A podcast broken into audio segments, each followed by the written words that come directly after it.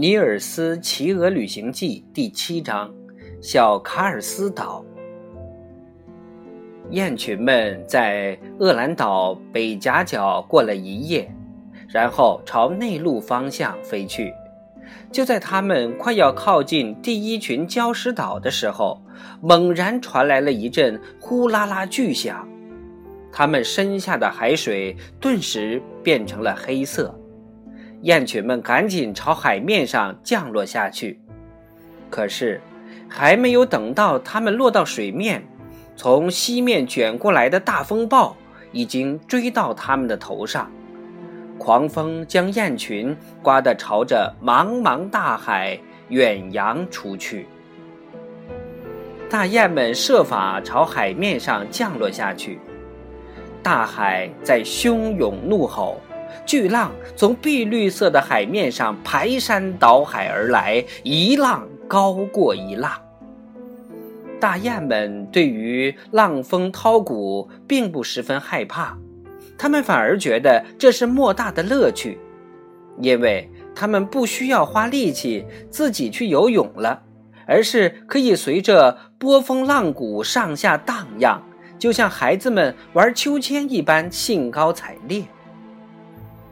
但是那些狂风席卷而去的可怜的陆地鸟类，极度的呼喊道：“你们会游泳的，总算逃过了这场灾难。”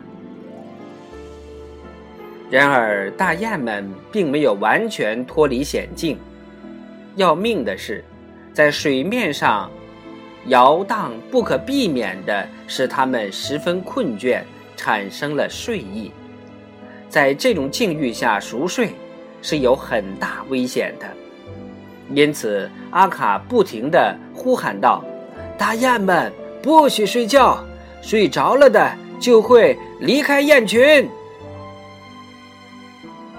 尽管大雁们费尽力气支撑着不要睡去，可是它们实在是太疲倦了，仍然一只接着一只睡着了。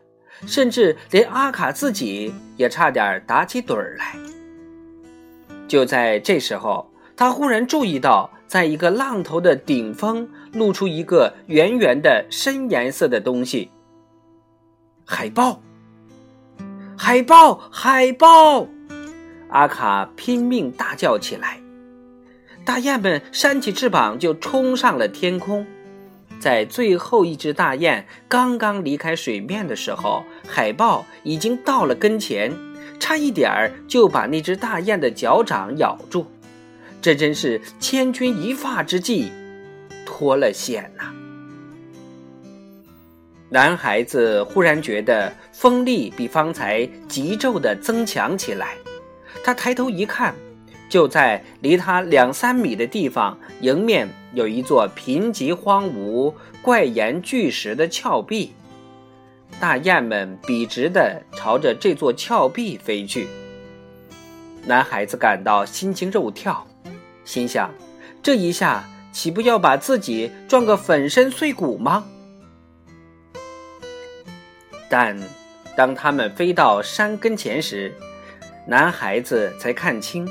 原来峭壁上豁开着一个半圆形的洞口，大雁们鱼贯飞进了洞口。转眼之间，一切化险为夷，他们到达安全的地方了。这些旅行者在庆幸之余做的第一件事情，便是查看是否所有的旅伴都已经安然脱险。结果发现别人都在。只有卡克西失踪了，对此大雁们倒并不担心，因为卡克西年纪大，而且头脑聪明，他是一定能够找到他们的。大雁们开始四处查看这个山洞，他们为能够找到这样一个舒适宽敞的地方歇息过夜而感到高兴。就在这个时候。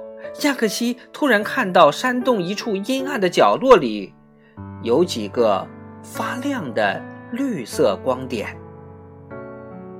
那是眼睛！阿卡惊呼起来。雁群们立即朝洞口冲过去。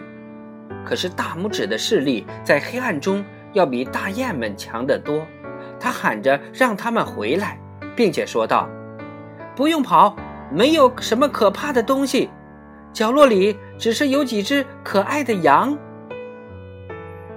大雁们走到羊群面前，向他们打招呼，并向他们行了屈膝礼。我们。擅自闯到你们的屋子里来是很不对的，请你们原谅。”阿卡解释道。“可是，我们也是出于无奈，是被大风刮到这里来的。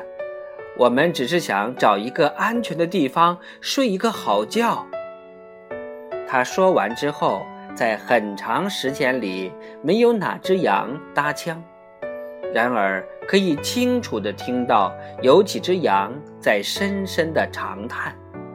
后来，终于有一只母羊开口说话了，它语调忧郁地说道：“唉，这里也不见得是一个安全的住宿地。我们不能像早先那样殷勤待客了。不过，不管怎么说。”在你们离开此地以前，我能不能招待你们吃点什么东西呢？他把雁群们领到一个盛满清水的大坑前面，水坑旁边有一大堆谷糠和草屑，他请他们吃个痛快。对大雁们来说，这些东西显然就是一顿丰盛的晚餐了。他们马上跑到那堆草料上面啄食起来。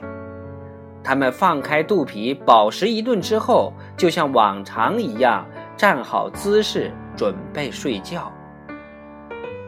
这时，一只大公羊却站起来走到他们面前，说道：“这个岛叫小卡尔斯岛，这里只有羊和海鸟居住着。”我们一年到头都是居住在这样的山洞里，自己过着日子。这里的地方倒是蛮宽敞的，可惜的是，去年冬天冷得出奇，大海也结了冰，有三只狐狸从冰面上跑过来了，从此就在这里常住下来。哦，原来如此。难道狐狸也敢对你们下手吗？哟，那倒也不是，在白天他们是不敢的。”公羊说道。“可是，一到晚上，趁我们睡在山洞里的时候，他们就偷偷的来袭击我们。等我们一睡着，他们就会扑过来。别的山洞里的羊群差不多都给狐狸咬死了。现在。”就剩下我们这一群羊还在这里，我们已经筋疲力尽，再没有力气整夜不合眼来监视他们喽。大公羊说完，长叹一声。